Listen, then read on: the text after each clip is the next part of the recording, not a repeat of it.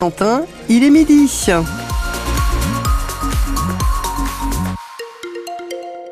Et à midi, tout de suite, les infos avec Elodie Touché. Bonjour, le maire de Réville dans la Manche face au sénateur ce matin. Yves Asselineau était interrogé dans le cadre d'une commission d'enquête sur l'impact du narcotrafic en France et les mesures à prendre pour y remédier. Il y a un an, plus de deux tonnes de cocaïne s'échouaient sur les plages manchoises, dont celle de Réville, entraînant alors un va-et-vient de médias, de curieux et de personnes tentées de mettre la main aussi sur ces ballots de drogue. Les trafics et la consommation de stupéfiants qui gangrènent de plus en plus la vie des communes rurales témoigne le maire de Réville, Yves Asselineau.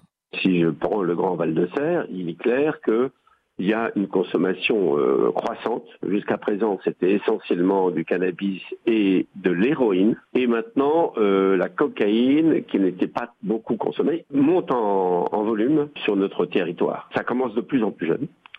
Malheureusement, c'est des informations qu'on recueille auprès des enseignants ou autre chose. Certains collégiens maintenant euh, commencent à, consommer euh, du cannabis ou des choses comme ça. Donc ça, devient préoccupant. Des ivrognes qui étaient devenus complètement dépendants et, qui s'est transformé un peu en, en locumène euh, dans, le pire des cas, il y en a toujours eu dans les campagnes, et eh bien là, euh, de voir qu'il y a peu seulement l'alcool, mais aussi d'autres euh, substances qui font que des gens perdent le sens de la vie en société, c'est quand même une très grande tristesse. La commission d'enquête sur l'impact du narcotrafic à laquelle participait donc ce matin le maire de Réville achèvera ses travaux au mois de mai. L'inscription de l'IVG dans la Constitution pourrait être entérinée lundi. Les sénateurs et députés réunis en congrès à Versailles pour adopter cette réforme. Et pour cela, il faut que le texte obtienne trois cinquièmes des suffrages. La France deviendrait alors le seul pays au monde à constitutionnaliser la liberté garantie pour les femmes d'avoir recours à l'avortement. Une commission d'enquête sur les violences sexistes et sexuelles dans le milieu de cinéma. Et c'est ce que demande l'actrice Judith Godrèche auditionnée ce matin par le Sénat après avoir porté plainte après des décennies de silence contre deux réalisateurs français. L'actrice dit avoir depuis reçu 4500 témoignages de victimes. Le procès de l'attentat du marché de Noël à Strasbourg en 2018 s'est ouvert ce matin devant les assises de Paris. Ce procès de quatre complices présumés du terroriste soupçonné de lui avoir fourni des armes doit durer un mois. L'attaque avait fait cinq morts et onze blessés. Des vacances utiles pour 16 collégiens de Mondeville dans l'agglomération cannaise et qui reçoivent une formation au premier secours sur la base du volontariat.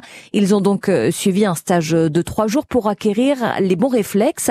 Quel numéro appeler pour signaler un malaise dans la rue ou comment mettre, par exemple, une personne en sécurité? Leur formation s'est achevée hier au centre de secours des pompiers à Caen, à la Folie Couvre-Chef. L'occasion pour ces jeunes de découvrir comment le centre de traitement de l'alerte fonctionne Marie Martyrossian. C'est dans cette grande salle que les pompiers réceptionnent au téléphone les appels de secours dans le Calvados. On gère les interventions euh, marquantes où de nombreux appels peuvent arriver. C'est le lieutenant Michael Guerny qui explique comment ça marche devant le regard attentif des adolescents. On a de tout, essentiellement oui, du secours à personne ou de l'assistance à personne en fin de compte. À partir d'ici, nous on redistribue les appels, euh, soit ce qui ne nous concerne pas, vers la police, gendarmerie ou le SAMU. En tout, ce sont 28 opérateurs et 7 chefs de salle qui se relaient pour orienter les personnes vers les secours. Il faut donc pouvoir réagir vite et ça impressionne beaucoup Lilou, 13 ans, elle veut devenir pompier. C'est qu'ils ont un moral d'acier ces gens-là. Quand ils reçoivent les appels, entre les canulars, tout, euh, des fois ça doit les énerver mais ils tiennent dur. Une visite qui vient compléter ces trois jours de stage en secourisme essentiel pour Gaël en classe de 3e. Imaginons que quelqu'un fait un malaise devant nous et qu'il n'y a pas vraiment personne, si on n'est pas secouriste, bah, elle pourrait mourir et même si on prévient les secours, il pourrait arriver beaucoup trop tard. Le bilan, c'est que du positif, estime Audrey Benoît, enseignante au collège et formatrice au secourisme. Nous, on est très fiers d'eux, en fait. On voit qu'ils sont intéressés, qu'ils posent des questions. Ça donne une dimension réelle à quelque chose qu'on va leur enseigner en théorique. Des ados qui terminent avec le PSC1 en poche, prévention et secours civiques de niveau 1, une première étape pour pourquoi pas devenir pompier plus tard. Un reportage à retrouver en image sur francebleu.fr, ce dispositif de formation au premier secours réalisé grâce à l'opération École ouverte et qui propose des activités pendant les vacances scolaires ou les mercredis. L'ASN demande demande à EDF d'ôter les ratures de certains plans de l'EPR de Flamanville. En clair, la nomination des soudures sur les plans a été barrée et recopiée manuellement, ce qui, au vu de la SN, est peu lisible et pourrait être mal interprété?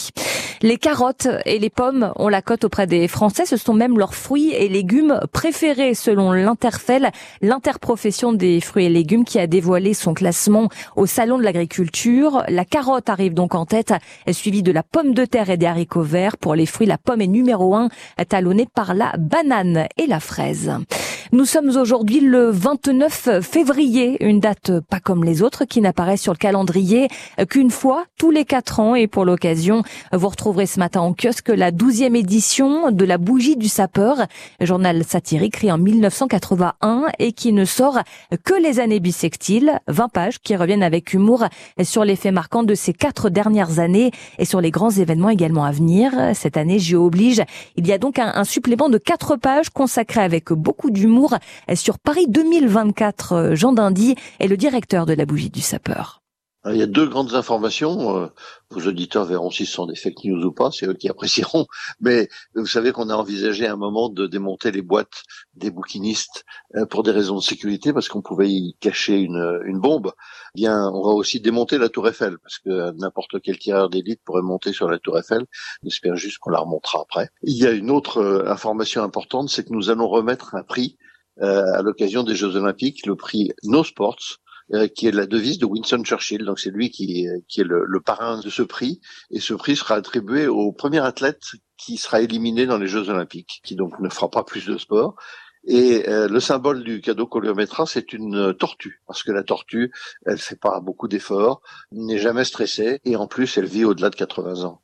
C'est uniquement de l'humour d'actualité vu de manière détendue, souriante, bête, mais pas méchante. Voilà la bougie du sapeur aujourd'hui en kiosque en ce 29 février. Puis en football, l'Espagne était trop forte hier en finale de la Ligue des Nations.